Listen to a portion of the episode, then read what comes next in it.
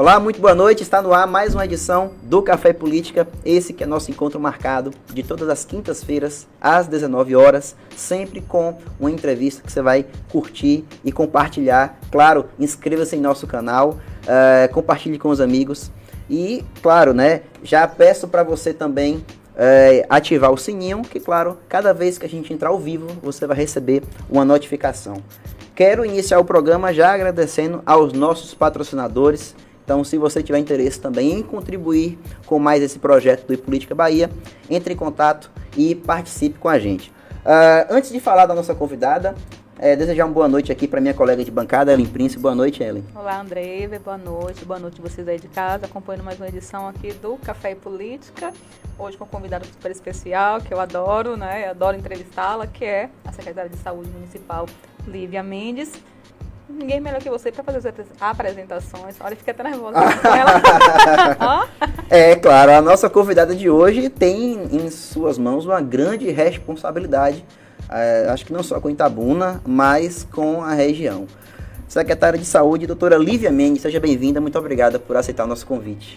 Boa noite ao Café e Política, boa noite Andrei, Ellen. É um prazer novamente estar aqui com vocês, é sempre muito bom estar passando informação para a população e a gente sabe que vocês têm um público fiel e que vai reproduzir as informações que a gente passar. Claro, muito obrigado. É, após esse bate-papo, estará disponível também no Spotify e, claro, no ipoliticabahia.blog.br. Sem mais delongas, no bate-papo de hoje, vamos abordar é, o mutirão de saúde da mulher, nós que estamos no mês de março. É, vamos abordar também a construção do seminário é, do, da Conferência Municipal de Saúde e também sobre outros assuntos que estão aqui na pauta. Eu acho que a gente poderia começar, doutora, antes da gente entrar na questão das mulheres, é claro que esse é um mês especial, é, é, queria que a senhora pudesse rapidamente explicar é, e passar para quem está ouvindo o que mudou desse início da gestão, dessa nova gestão. Inclusive, é preciso sempre pautar. É, o seu papel tem sido de grande relevância porque em muito tempo Itabuna não tinha uma secretária, um secretário há tanto tempo no cargo. Isso é verdade, viu? Não tem como não falar sobre isso. Para quem acompanhou a história de Itabuna nos últimos anos, sabe que a pasta da saúde sempre foi uma pasta problemática e com muitas com muito troca entre nomes e um secretário já entrava sabendo que ia sair, enfim. Como foi manter ainda esse cargo. Claro que a gente não quer que a senhora saia, mas assim, é uma coisa que chama atenção. É uma Nossa, coisa que chama atenção. Você falou agora de um jeito. É, porque é. chama atenção. É, não é, não é por, outras pastas. Contrariando as expectativas. Contrariando as expectativas. Você agora com, com, conseguiu reunir meu pensamento. Então, um desafio muito, muito grande esse desafio. É, talvez eu consiga resumir em algumas palavras: é, resiliência, perseverança e talvez até um pouco de teimosia também, tá, gente? Porque é como você falou, é uma pasta muito difícil. É, nós temos grandes problemas na saúde, não só Itabuna, mas no Brasil inteiro. Né? O SUS ele é muito bonito, ele tem um projeto muito bonito de assistência à saúde, mas eles têm, têm grandes dificuldades em relação ao financiamento. E a própria engrenagem, ela é complexa, então a gente precisa é, realmente ter todo o cuidado ao falar do SUS, porque é lindo, mas é complexo e a gente precisa de realmente mais recursos para executá-lo da maneira como ele está previsto. Então é um desafio, a gente, é, a gestão do prefeito Augusto Castro toda, é, recebeu Itabuna de uma maneira bastante complicada em vários aspectos de infraestrutura, de urbanismo, de saúde, de educação, porque todo município ele exige não só os investimentos, mas a manutenção. E era isso que Itabuna não vinha tendo, né? uma manutenção das suas unidades, é, dos seus serviços. Então, muito complicado a gente tentar realizar é, grandes grandes mudanças nesse tão pouco período de tempo. Dois anos é muito pouco quando a gente fala de gestão de uma cidade, principalmente como Itabuna estava. Então, realmente é um desafio, mas a gente é, tenta perseverar porque o que a gente quer é fazer o melhor para a população de Itabuna, mesmo com todas as dificuldades. É, a gente vai lá matando um leão ou dez por dia, mas tentando melhorar um pouquinho a cada dia e chegar num patamar que realmente Itabuna merece. Sabemos que ainda temos muitos problemas né, pela frente, mas a gente vem tentando e eu acredito é, de coração que a gente já melhorou em bastante coisas, né? Acho que a gente tem muito a fazer ainda, mas eu acredito, eu boto minha cabeça no travesseiro à noite, eu sei que a gente já já mudou algumas coisas que fazem diferença na vida das pessoas. Nesses dois anos uh, que você está à frente do cargo, o que, é que você pode citar como a ação que você mais se orgulha quando você lembra nessa sua trajetória Sim. de dois anos? É. Esse fato específico aqui, esse trabalho realizado, para mim é de maior orgulho. Qual seria esse trabalho especificamente? Oh, pode parecer bobagem, mas assim, é, são coisas de bastidores. Né? Então, quando a gente fala de grandes obras, de investimentos, é, né, de construções de unidades, de reformas, enfim, tudo está atrelado a financiamento. Né? Só que nos bastidores aqui foram muitos processos mudados, sabe? A gente trouxe um pouco da nossa expertise de gestão mesmo para dentro da, da gestão pública. O que a gente é, fazia no privado, que visa lucro, que visa rendimento, a gente trouxe para cá no, no, sentido inverso da economia, da economicidade, né? da razoabilidade dentro da gestão pública. Então, são coisas que a população não vê, não vê. mas que para nós que estamos lá é, à frente fazem a diferença. Então, mudança de processos internos dentro do administrativo, nos postos, é, é, é saber trabalhar com cada peça dessa engrenagem. Eu acho que o que a gente já avançou não é visível para a população, mas para a gente dá um orgulho muito grande. Veja só, essa pergunta que, que você fez, eu achei que ela ia responder pandemia. Mas olha como a visão é diferente. Ela foi nos processos, que é algo que a população não vê de cara, só vai ver com o tempo a eficiência, se aquele Exatamente, processo André, funcionou ou não, né? Pra mim, eu diria que assim, no momento da pandemia, porque foi um momento difícil. E na sua carreira, enquanto médica e enquanto gestora, eu acho que marca também, é, vai fazer parte da sua trajetória, porque foi um momento mundial onde todos os profissionais, seja de pequeno conhecimento ou de grande conhecimento, tiveram dificuldades para se adaptar em relação a isso. Né? É, um, é um, um, evento que pegou de surpresa a todos, né?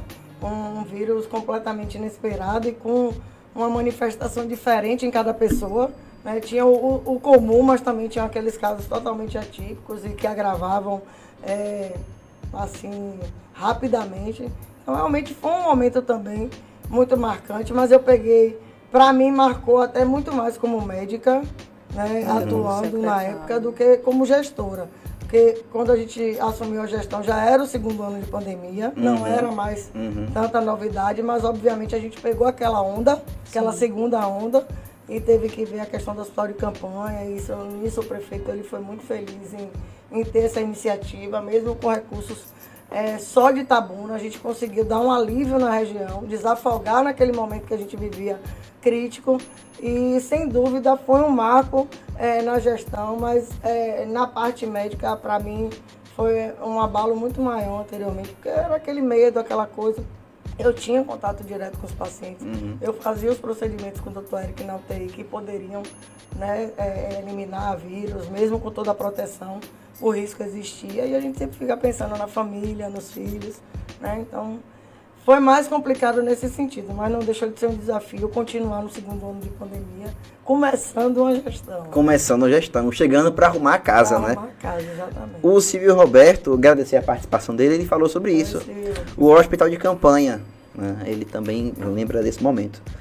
É, continuando sobre isso, acho que a gente eu até falei com. Na época, a gente entrevistou o Dr. Eric e eu perguntei a ele sobre o que ficou de legado de todo o processo da época da pandemia, né? sobre equipamento, a questão intelectual, de novos conhecimentos e tal. E ele pontuou uma questão que foi é, emocional, de ser forte emocionalmente diante daquilo, porque você via familiares, você tinha uma questão pessoal também de se proteger mas ele tocou na questão do aprendizado também, de novas técnicas, a questão de novos procedimentos, a questão do capacete. Então, na opinião do Dr. Eric, aqui já relembrando esse, todo aquele processo, é, a questão do capacete foi um, um marco é, que foi reproduzido, né? Então, o que foi, o que foi reproduzido, então significa que foi muito bom.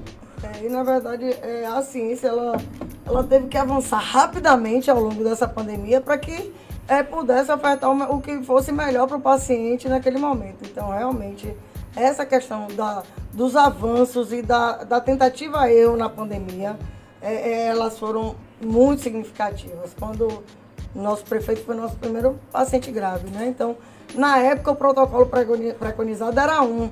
Ao longo da pandemia, ele mudou é, é, quase que por completo. Então, você vê que realmente é, é, deixou esse legado também de que é, a nossa ciência ela tá, ela tá apta a responder numa velocidade também que precisa, entendeu? Falando um pouco dessa questão uh, emocional de todo esse processo, como é que consegue administrar, estar diante de tantos problemas constantes e você conseguir entrar em casa, ficar com sua família e não absorver tudo isso que você lida dia a dia, principalmente quanto médica, não é? Em que você via mais de perto essa situação, como você mesmo uh, pontuou, que afetou mais diretamente, né, com relação à pandemia. Então, dentro dessa questão toda da saúde, imagina o quanto de, de, de, número de casos dramáticos que você acompanha diariamente, e aí você chega em casa para poder lidar com a família, como é que você consegue fazer esse filtro, não é? Para não estar absorvendo tudo isso para o dia a dia. É, é, fácil não é, né? De vez em quando a gente chega querendo bater no marido. e, mas é, é, sabem da paciência, às vezes você está um pouco impaciente com as crianças também, mas tem que tentar separar, né? E principalmente, hoje eu ainda estava com a conversa com a equipe, é uma coisa que nós médicos temos que trabalhar muito e eu sempre trabalhei que assim, principalmente por conta da minha fé, que eu acredito muito nos desígnios de Deus, sabe? A gente tem um limite, né? Nós não somos Deus. Então, é, o que importa é a gente aplicar tudo que está ao nosso alcance em, em favor de um paciente mas chega uma hora que a gente tem o nosso limite, né? Então, é, é, é, muitas vezes o próprio tratamento depende do paciente, depende do apoio da família dele, né? E aí a gente perde o controle. Então, se a gente não trabalhar, que a gente não tem o controle de tudo em nossas mãos, pira, pira, porque é, é, eu realmente entrei com a cabeça diferente na gestão pública, fui sendo moldada, porque é, é difícil, você é muito diferente de uma gestão privada. E se você não tiver esse autocontrole, essa consciência de que nem tudo está nas suas mãos uhum. e ao seu alcance, uhum. realmente é de pirar. Mas com certeza tem vezes que você chega em casa mais chateada, que acaba com um pouco mais é, sem paciência com os filhos. As demandas acontecem mesmo à noite, uhum. né? então a gente para, aí é, é, a criança gritando, a gente afasta um pouquinho, mas infelizmente é, tem o ônus e o bônus né, desse cargo que a gente ocupa.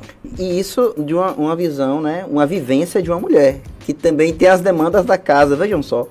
Tudo né? dobrado, trabalho é, dobrado. É, é como fala o terceiro turno, né? É. É, o terceiro turno. Com, com as crianças, principalmente porque não é só o cuidar, é, a, é mas é o, o aconchego, é estar junto, até porque passa o dia todo fora, não, não faço as refeições com eles, então o período da noite é o que geralmente eu tenho para ficar com eles até a hora de dormir. Né? Qual a idade deles? Vai fazer cinco, a caçulinha, e o outro vai fazer seis. Oh, meu Deus, a idade que quer ficar toda hora grudada com a mãe. é, um chamego. Mas eles, eles, sabe que eles entendem? Eles, eles já né? acostumaram, talvez, com, com essa minha frequência aí de, de trabalho e eles, eles levam numa boa. Eu acho, né? Olha, é, eu, eu gosto, uma das coisas que, que eu sou grato em participar desse programa é que a gente pode conversar com pessoas públicas de uma maneira leve para que a pessoa em casa possa perceber que temos problemas comuns. É gente como a gente. É gente como a gente. É, a gente sempre fala sobre ah, a política. É claro que não só isso, a política guia nossas vidas, mas nem todo mundo se interessa ou tem uma visão equivocada sobre alguns aspectos, mas assim, é, aqui a gente já trouxe secretário, deputado, vereadores, prefeitos, e vez ou outra a gente conversa com a pessoa física e não com a questão o cargo, o cargo, exatamente. E isso é uma das coisas que quem está em casa observa e pode ajudar a ter outra percepção, né? Vejam só, Quantas demandas não são atendidas fora do seu horário de trabalho? Né? As cobranças públicas, porque uma coisa é, a senhora veio do setor privado, uma cobrança é um tipo de cobrança. Na, no setor público, a cobrança é triplicada. Né? Com certeza. E uma, uma coisa que eu já conversei com pessoas que assum, assumiram cargos públicos pela primeira vez, é que não, no início não tem a diferença do que é privado e do público. No privado tem dinheiro na hora ali, se for para resolver uma questão, mas no, no público tem uma demanda de licitação, tem outros problemas que envolvem outras instituições, e isso duplica o trabalho. É, na verdade, para mim, o mais impactante foi a burocracia. Burocracia. Né? É, eu entendo a necessidade da burocracia, é, até para que a gente tenha processos transparentes e, e, e, dentro da maior licitude possível, mas eu não entendo a morosidade da burocracia do serviço público. É a minha briga eterna dentro da Secretaria de Saúde, porque eu acho que vários processos poderiam ser mais rápidos, mais, é? rápidos, é? mais otimizados e a gente tem ainda a questão cultural no meio. Exato. E tem ainda o fator que a população, né, na verdade, não compreende muito que existe um, processo burocrático, etapas a serem cumpridas, porque no setor privado, se você decide uma coisa ali, você pode executar ali, né? Se você, você é o dono daquela empresa, não, eu quero dessa forma, as pessoas se mobilizam, pode eu posso fazer. escolher de quem comprar. Exato. Exatamente. Diferente do setor isso, público, é, exatamente. A dificuldade é muito maior nesse sentido, sim. É, e assim, desculpe, tá não, fica muito claro, fica à vontade, não. Mas é, para mim, gente, a, a, coisa também que mais eu acho que a gente tem que esclarecer para a população é que fica parecendo que os recursos públicos eles são infinitos, uhum. não é? E aí, quando a gente vai trabalhando essa questão de que nós temos um limite orçamentário, que nós temos um limite financeiro, que não é não querer fazer, mas é essa impossibilidade, é ser um, um gestor realmente com responsabilidade, porque a palavra é essa você não pode gastar mais do que você ganha. Né? Um, uma prefeitura não pode gastar mais do que o orçamento previsto. Então, isso tem que ficar mais claro. É, até porque eu entendo a população em paz, é, eles foram criados com essa cultura de que o dinheiro não dá porque ele é desviado. Uhum. O dinheiro não dá porque roubam. Mas nem todo mundo está nesse contexto. Né? Nem toda a prefeitura, nem todo município, nem todo estado está nesse contexto. A gente tem graves problemas de financiamento que são históricos e que a população precisa ir entendendo. Né? Eu acho que a questão de não, não se atentar à política vai muito mais além de partidos políticos, de, claro. Né? de, de, campanhas, de, de, de eleições. É entender como é realmente o sistema público, como é o financiamento de uma prefeitura, de uma, de uma secretaria independente. Perfeito. Olha, vamos esquentar o café aqui, que já tem pergunta quente aqui no nosso chat. Inclusive, mandar um abraço para Roberta Oliveira, nosso comercial, que está aqui Hello, contribuindo Roberta. com a nossa equipe. Inclusive, ela contribuiu ontem no Café com as Meninas aqui, no Vinho Oi? com as Meninas Sem Filtro. Ela ali de fora ditava aqui as perguntas Olha, e conversava. Eu virei aqui às quartas-feiras, tá? Pra tomar esse vinho. Eu também. Vou ficar quietinha ali. Bora, Lívia. Olha lá, tá vendo aí? Quarta que vem, Lívia, a gente vem pra aqui, sentar ali é, um Ó. É. Olha só, tá vendo aí? Ó, Viviane Cerqueira, Daniela Almeida, Jeane Magalhães, Carlinha Lima, Paulo Jorge Damásio, Anarone Cel, excelente gestora. Ó, doutora Lívia, boa noite a todos.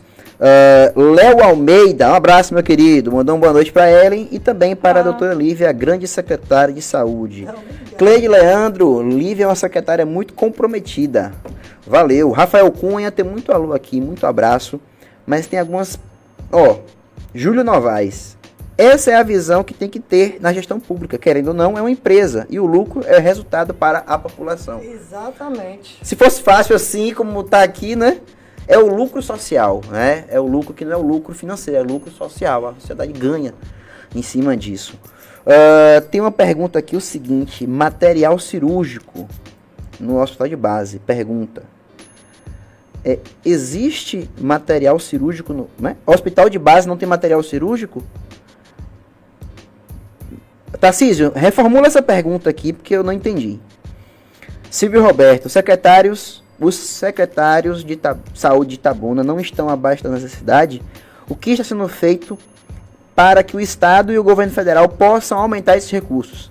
Ah, da tabela SUS, que foi falado logo no início. Né? O que o governo federal e o estado podem fazer para aumentar esses recursos? Daqui a pouquinho a doutora Lívia responde. Uh, Tiago Silva, a secretária faz milagre com o caixa que tem. Roberto Oliveira, gostaria de saber quando Itabuna vai pagar o piso da enfermagem. É, já foi aprovado tudo isso, né?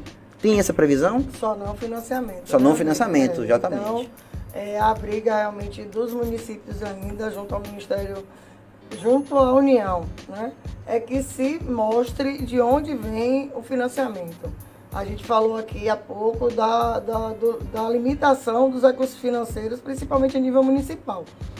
O impacto desse piso da enfermagem, ele é gigantesco.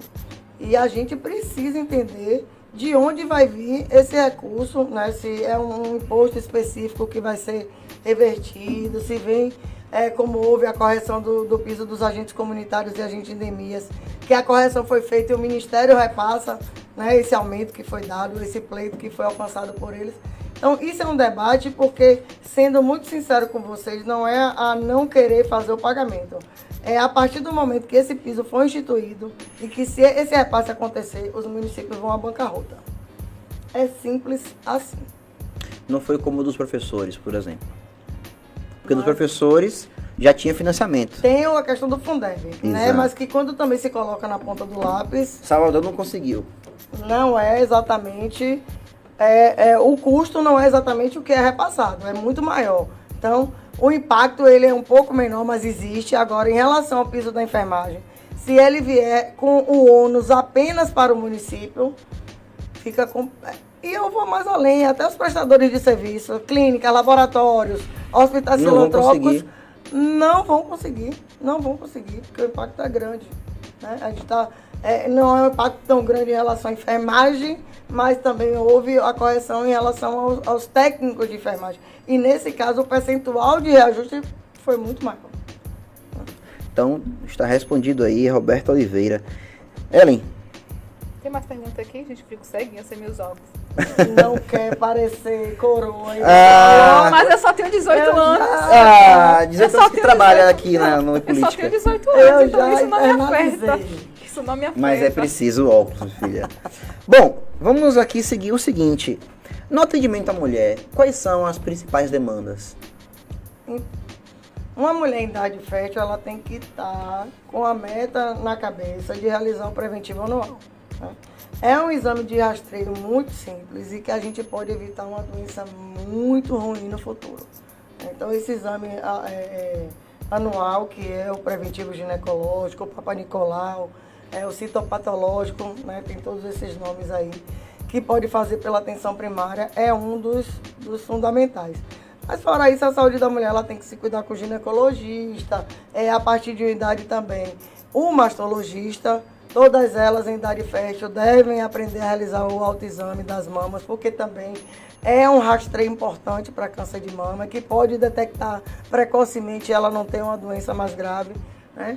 Então, é, e fora as outras mulheres que podem ter doenças associadas, hipertensão, diabetes, é, algumas questões relacionadas à tireoide e precisar é, de um médico especialista.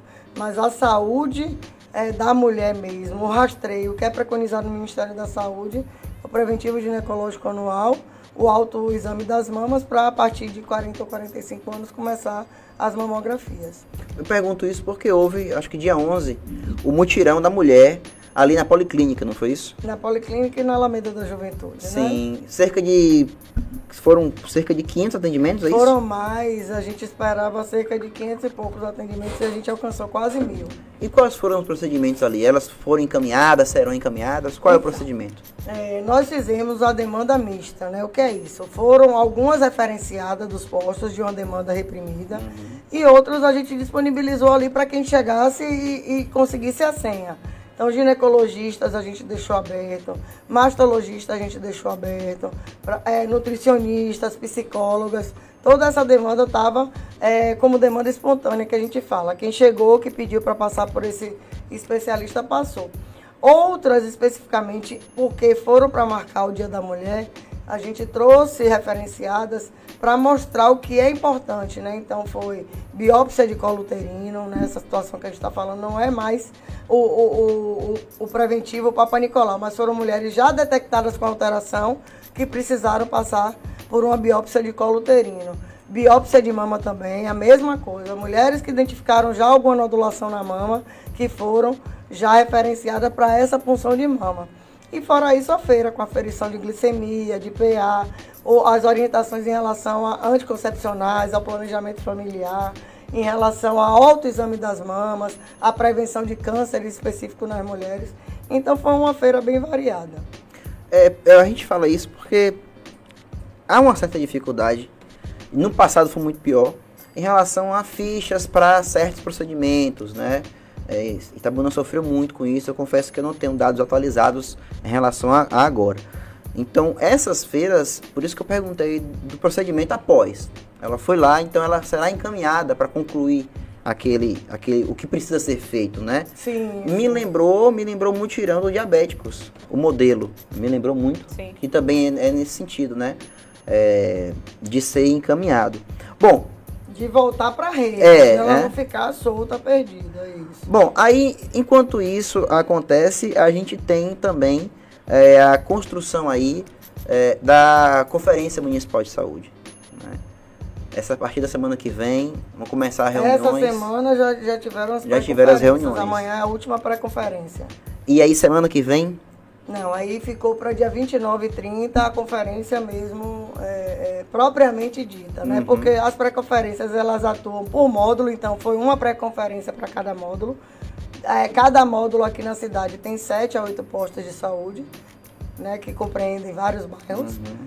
É, e a gente constrói a, a, as propostas preliminares em cada pré-conferência para que na conferência a gente faça uma síntese disso tudo, realmente veja a viabilidade e a permanência dessas propostas para levar para a conferência estadual, que por sua vez vai fazer o mesmo filtro Sim. numa plenária e levar para a conferência nacional.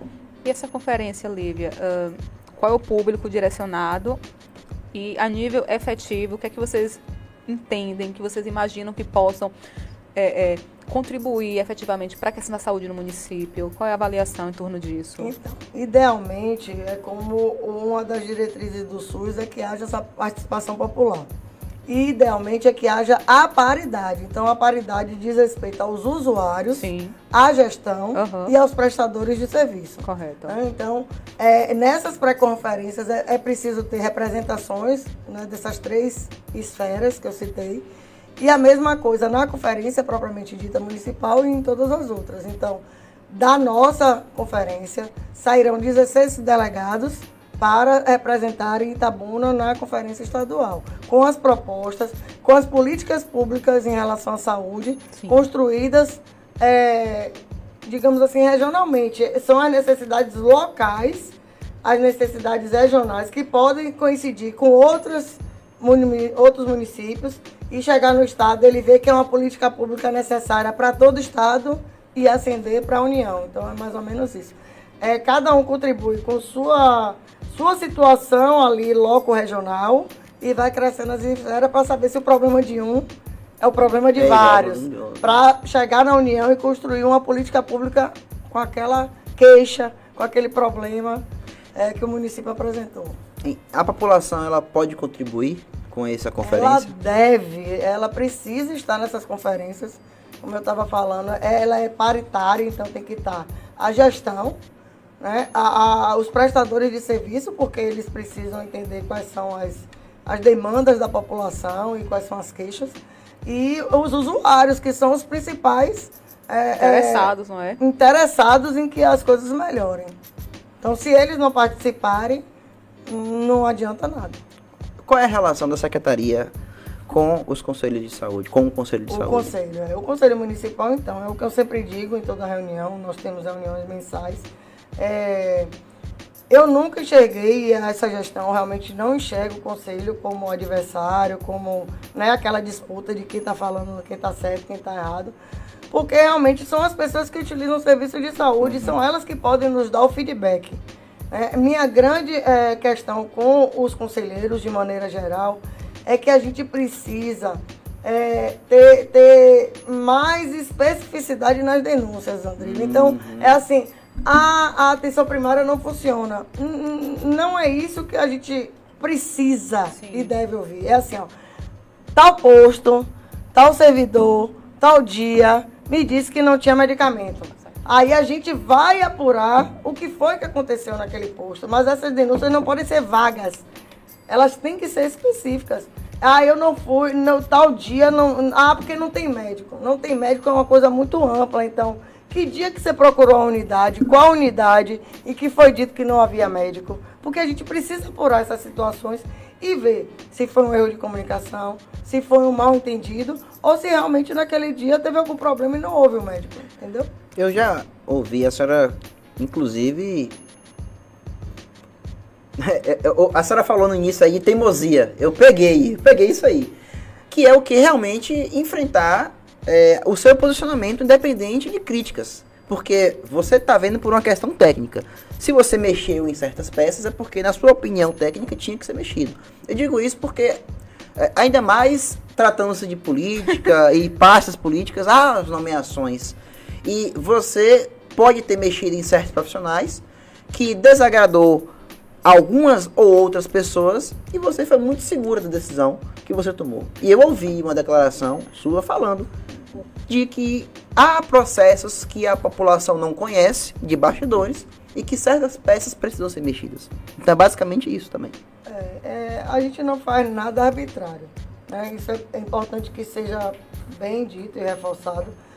É, e nem tudo, é, até por questão de exposição, por questão de, de privacidade, de sigilo, a gente também é, deve expor os motivos, entendeu? Mas quando a gente mexe é porque não estava funcionando, a engrenagem não estava ali corretinha.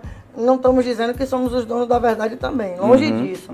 Né? Mas a gente nunca toma uma, ainda mais é, quando são quando são decisões mais polêmicas, elas não são tomadas de maneira arbitrária. Então, tinha uma história por trás, onde há fumaça, fogo, e a gente prefere até mexer os atores, dizer que tá, vai oxigenar aquele local para ver se, se volta a fluir, se volta a funcionar. E como é que.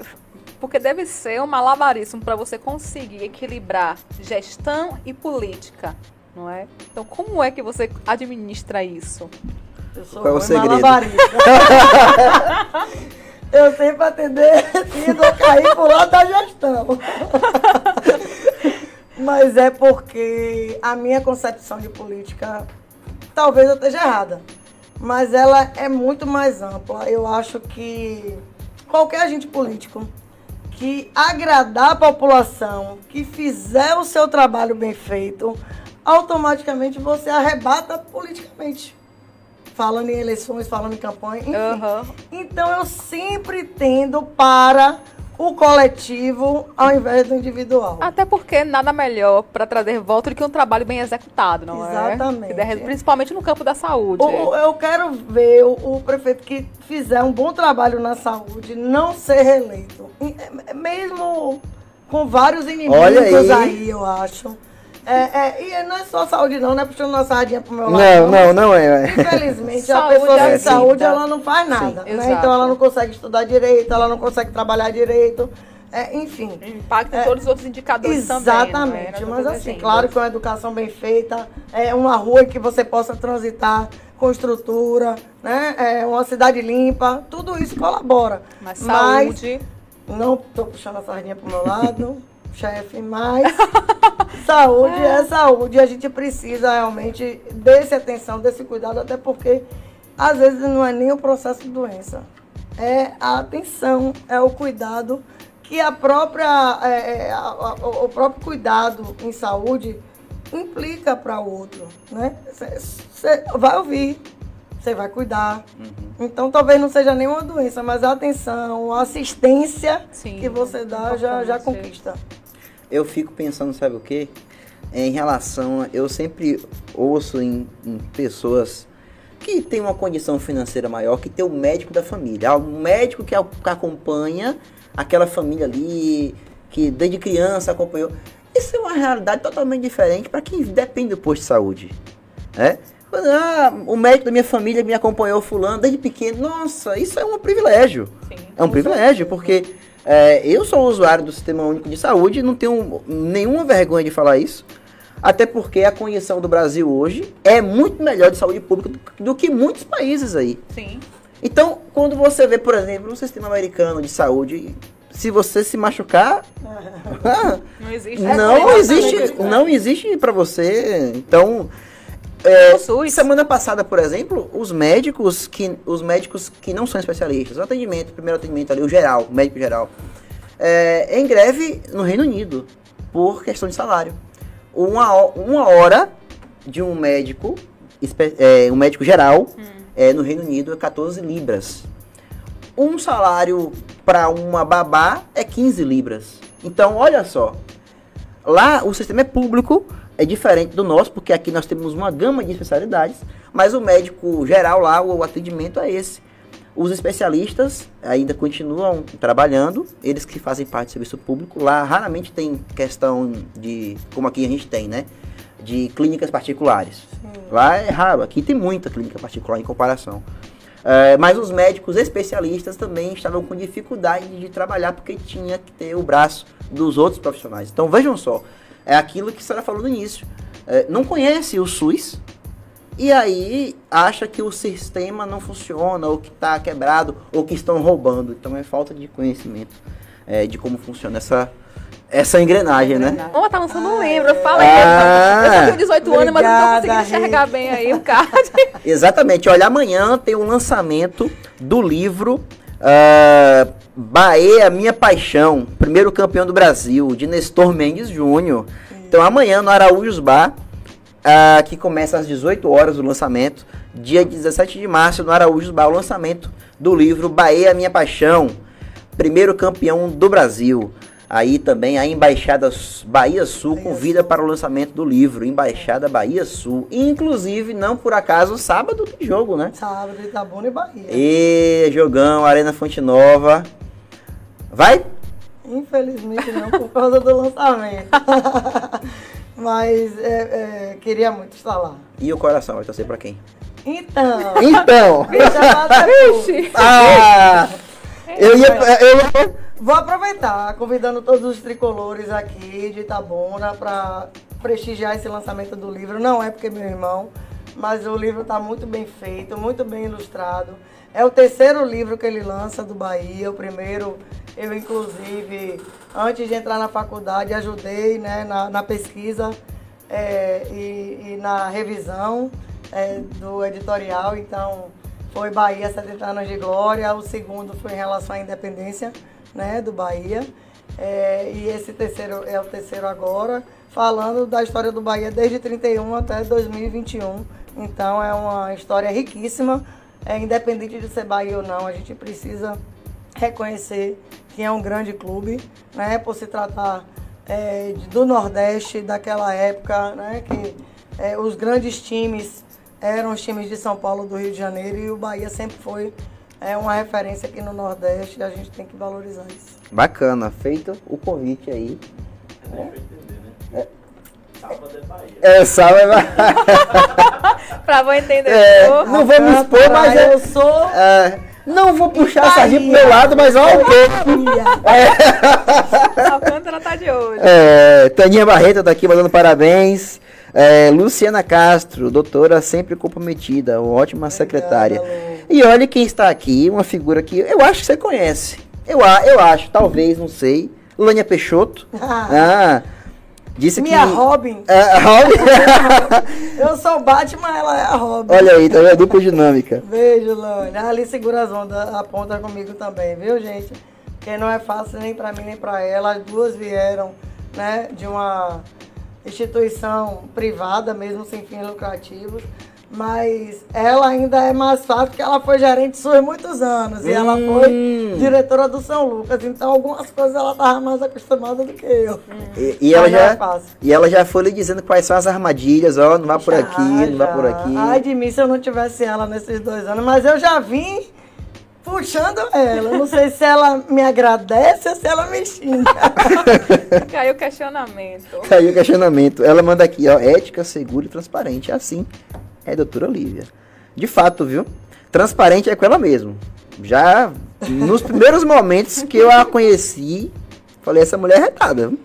Não vai de frente, não. Como diz meu amigo Oziel, a braba. A braba, o Zé Aragão é realmente a braba. viu?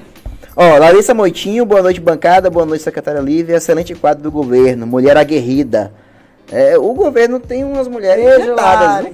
de fato, mulher retada. Uma outra mulher retada, retada do governo também é Sônia Fontes. né? Sônia Sônia, adoro.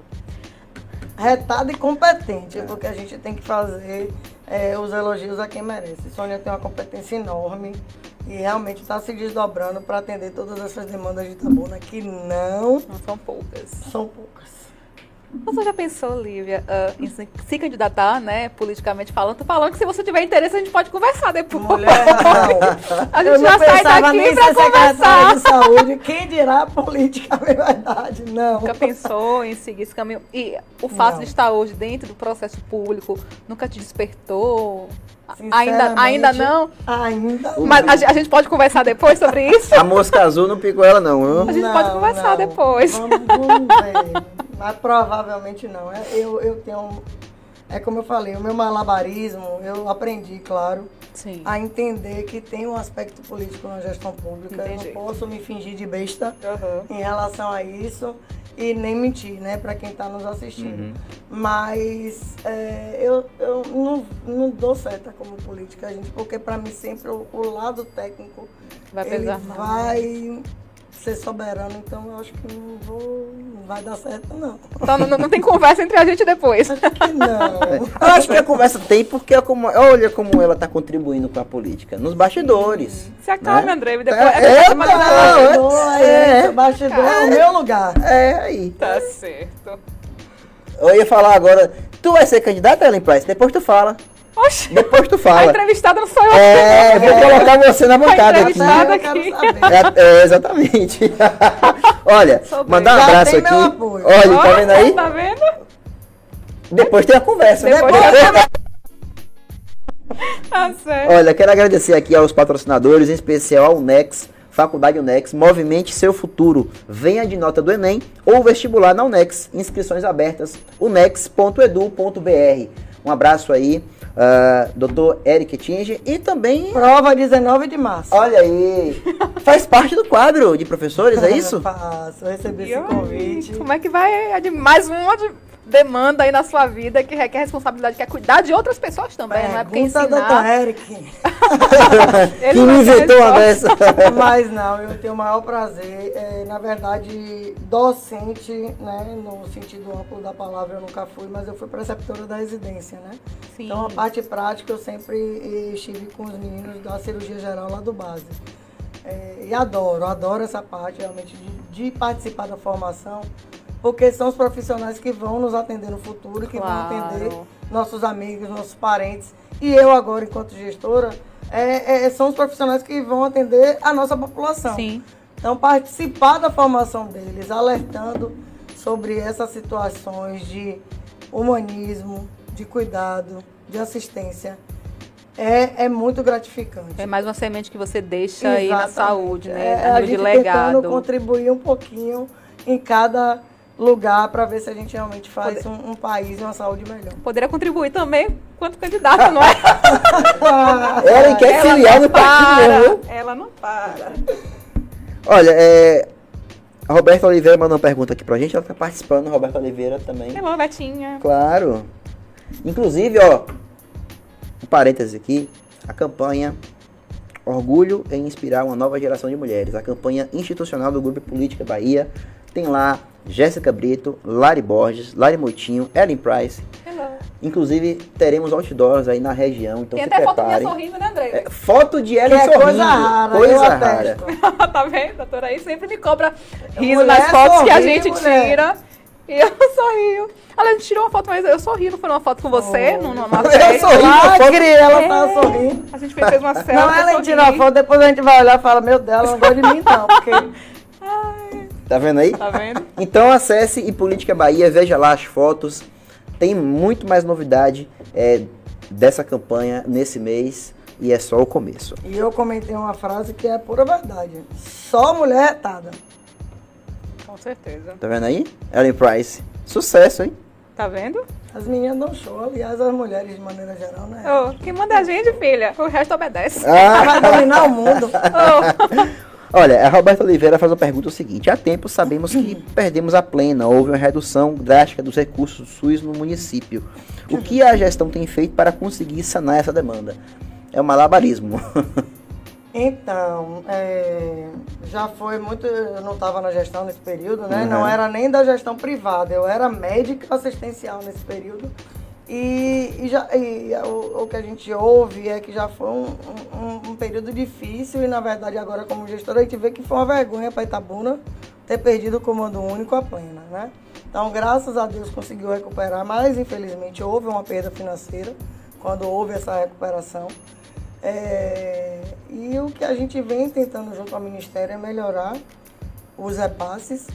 E o prefeito está até lá em Brasília e está lá o tempo todo de, de setor em setor no Ministério e, e no gabinete de alguns deputados para a gente realmente é, é, ter a importância de Itabuna reconhecida. E, e, quando a gente fala importância, não é só de boca, já pegava baleado de Valença, Gandu, enfim, toda essa macro-região sul é, se beneficia dos serviços de Itabuna. É um trabalho muito importante que o Hospital de Base faz.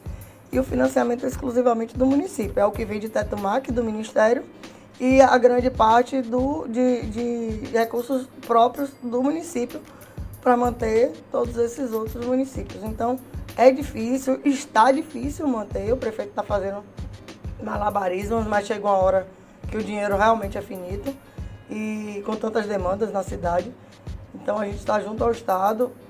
Não posso deixar de agradecer a ampliação, porque o base realmente estava precisando sim, sim. de uma qualificação. Da Foi assinada a ordem de serviço, né? Foi.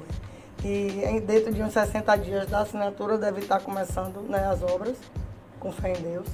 É, foi um presente que o Estado nos deu, mas a gente ainda precisa do custeio. A manutenção dessas unidades não é barata. Uhum. O hospital de base hoje é todo é, é, com recursos do município, a gente precisa dessa ajuda para continuar fazendo assistência de qualidade. É, em relação ao prefeito, que está sempre aí buscando recurso e batendo na porta de ministério, uh, existe uma esperança que é o destravamento do PACão, do pacote de aceleração do crescimento. O pacote de obras nos bairros.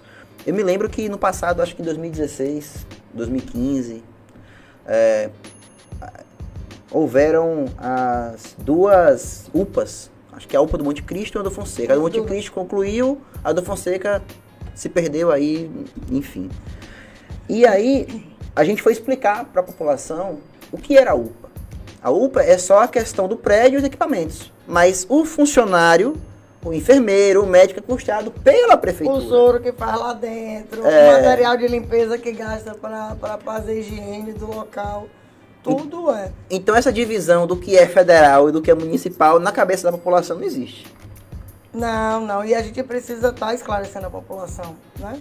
É, é, cada vez mais necessário que a gente faça esse esclarecimento à população. O presente, o prédio, né, os equipamentos, é um presente? É. Mas o gestor agora, para aceitar esse presente, ele precisa fazer conta. Se ele consegue manter aquele presente aberto. Essa é a grande dificuldade. Então, é, restabelecer a UPA, por exemplo, do Fonseca, é um, um grande problema, porque é uma obra inacabada, bloqueada no sistema do Ministério Exato. da Saúde. Então, para o Ministério da Saúde, você não pode fazer nada em relação àquele, àquela UPA mais, aquele, aquela obra inacabada. É, inclusive, a gente recebeu correspondências no ano passado para a devolução do dinheiro, que foi repassado em outras gestões. Mas é impossível a gente repassar também sem tal gestão desfalcar. Desfalcar o caixa. O caixa por conta de erros, né, de inconformidades de uma gestão anterior. Isso não é legal.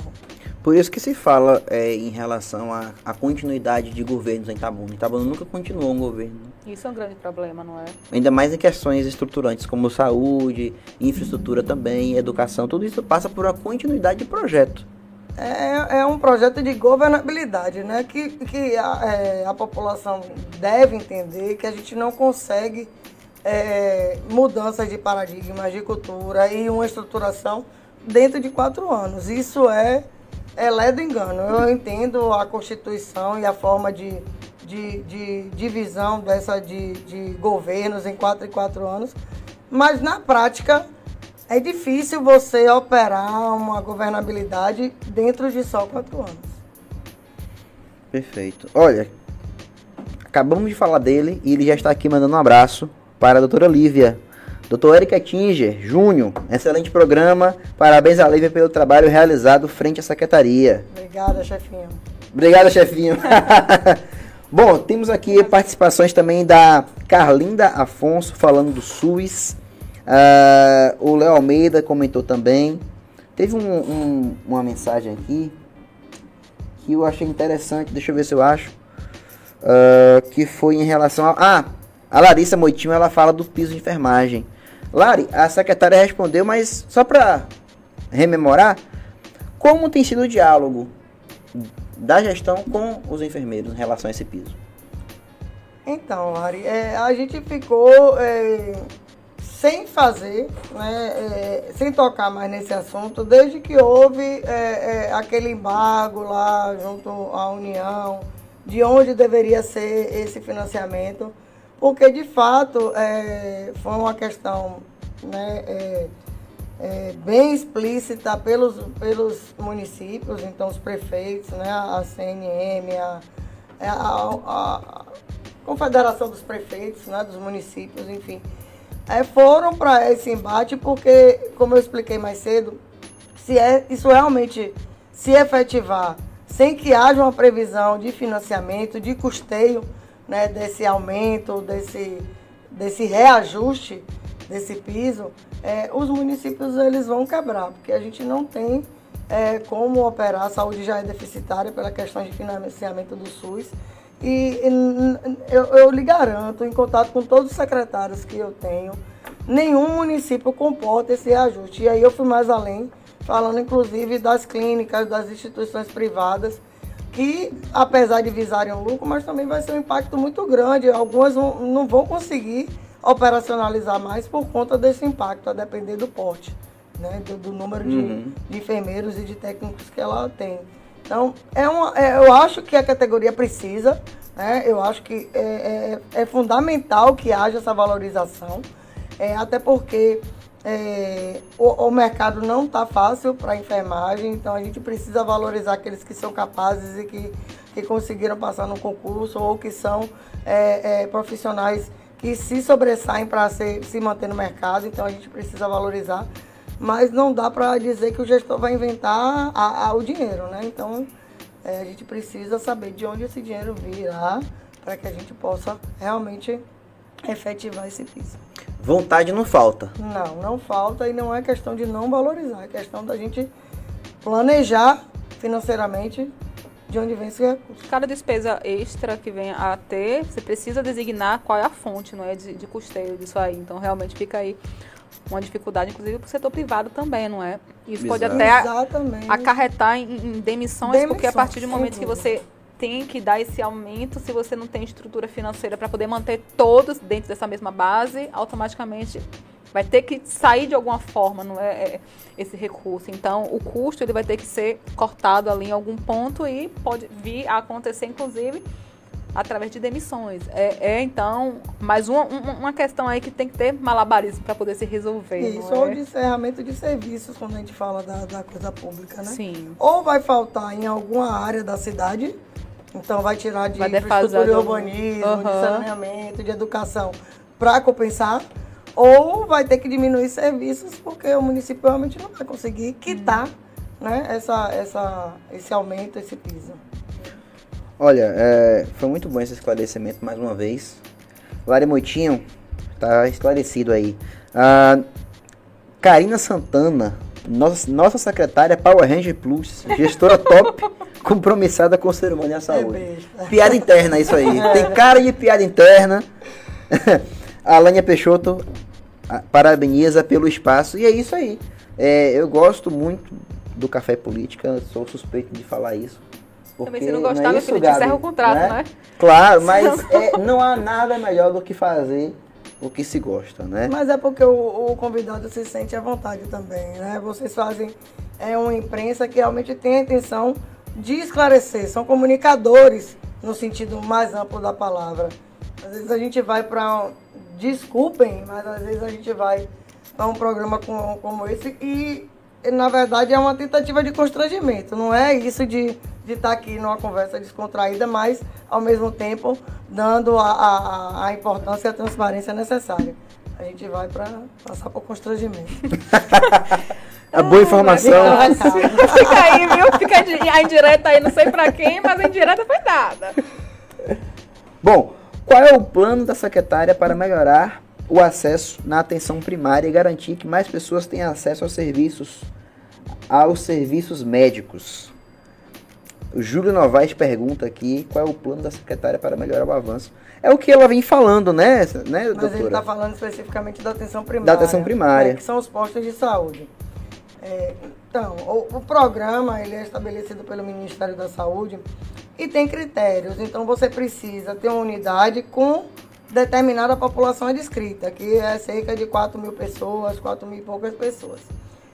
Na atual configuração do, da, de Itabuna, nós temos uma cobertura bem suficiente. Eu estou falando de unidades proporcionais à população. Então, hoje nós contamos com 50 equipes de saúde da família é, é, cadastradas, nem todas homologadas pelo Ministério da Saúde, mas 50 equipes atuantes no município, que dá uma cobertura é, é bem razoável, é, satisfatória é, do que o Ministério preconiza. O nosso grande problema são processos e pessoas. Então é isso que a gente vem trabalhando para que a ponta reflita o que a gestão precisa. Claro que a gente tem problemas é, é, é pontuais de desabastecimento, de medicamento, de material de curativo, de soro, enfim, de todas essas coisas, porque a gente tem, como eu falei, algumas limitações financeiras. O dinheiro que vem do Ministério da Saúde não paga todas as contas, por exemplo, de unidade de saúde. Sim. Mas a gente vai rebolando. Mas muitas das queixas da população a gente percebe que é uma falha de comunicação, que é uma postura, né, que é uma informação desencontrada. Então, isso a gente precisa trabalhar. É, é, é, não sei qual é a experiência de Júlio, mas, enfim, é por isso que a gente pede ao Conselho que quando há uma denúncia, que ela seja é, muito bem é, é, é, formulada, falando onde foi, com quem foi, que tipo de problema foi, para que a gente possa averiguar e, e, e, detectar se foi um problema pontual do município, da gestão, se é um problema crônico ou se foi é, é, um erro de comunicação, a forma como foi passado, o que é está acontecendo naquela unidade que não funcionou. A gente viu muito isso em vacinas. Então, como que não tem vacina? As vacinas estavam sendo dispensadas para as unidades. Né? Então, muitas vezes o paciente ia lá para uma determinada vacina que não competia ao esquema vacinal dele. Hum. Né? Que tomou a primeira dose tinha que tomar a segunda exatamente igual. Ah, não, não quero mais não, quero Pfizer. Não, Pfizer. Então, não era porque não tinha, era porque não era o caso dessa pessoa tomar. Então, tudo isso a gente está tentando contornar. Já fizemos diversas reuniões com a equipe de postos, gerentes, digitadores. Eu acho que está no momento da gente fazer agora é uma grande capacitação dos nossos recepcionistas para que possam acolher. A gente sempre fala que pode até dar um não, mas a maneira como a gente vai Exatamente. dar esse não. Então, é, estamos tentando resgatar isso aí com as nossas equipes, mas de conta, de número, do preconizado pelo Ministério da Saúde, a gente não tem muito é, para onde expandir. Né? Temos problema da, das áreas rurais que a gente precisa focar realmente é, não temos uma população que dê para fazer um posto naquele local adscrito, porque não vai vir financiamento nenhum, uhum. não preenche o critério, mas a gente está vendo formas de levar a saúde para essa população, de tentar é, é, acolhê-las da melhor maneira possível. Perfeito. É, nós temos uma população rural que a gente não vê, né? justamente porque fica distante, fica distante, na verdade, são povoados menores, uhum. não uhum. Né, desmerecendo, mas que não uhum. comportam é uma unidade de saúde porque não estão dentro dos critérios da, do Ministério, né? Para botar uma unidade aqui, encerrado, unidade na Roça do Povo. É, vai ter um concurso da prefeitura, isso aí é certo. Vai ter para a saúde? Tem essa previsão? Tem, tem para algumas áreas de saúde. A gente só tomou cuidado de não fazer para programas do Ministério da Saúde. Hum. Por quê? Vem um novo governo aí. É.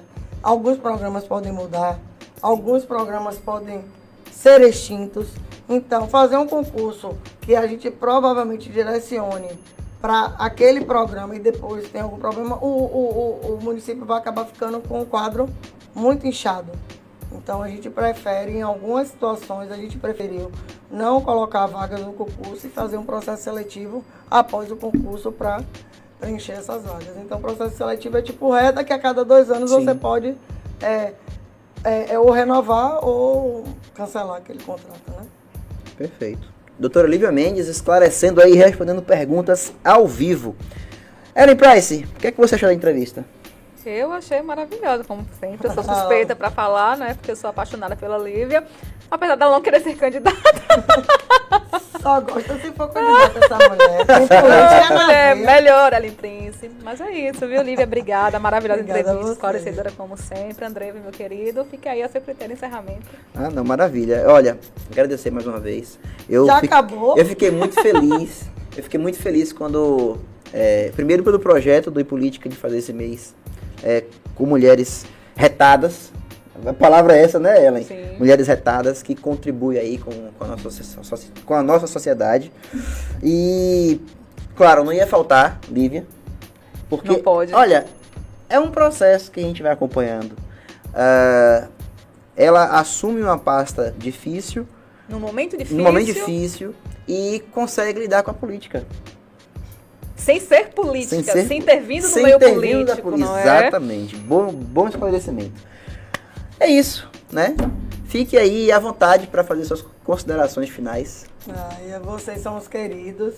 Ellen, a recíproca é verdadeira. Não é porque ela é política, não. É porque ela é extraordinária, linda. É. Sempre fala, é uma das mulheres mais lindas que tem tá bom Oh, meu Deus. Obrigada. E Andrei também é um querido. Sempre foi muito é, acolhedor comigo, eu lhe agradeço por isso.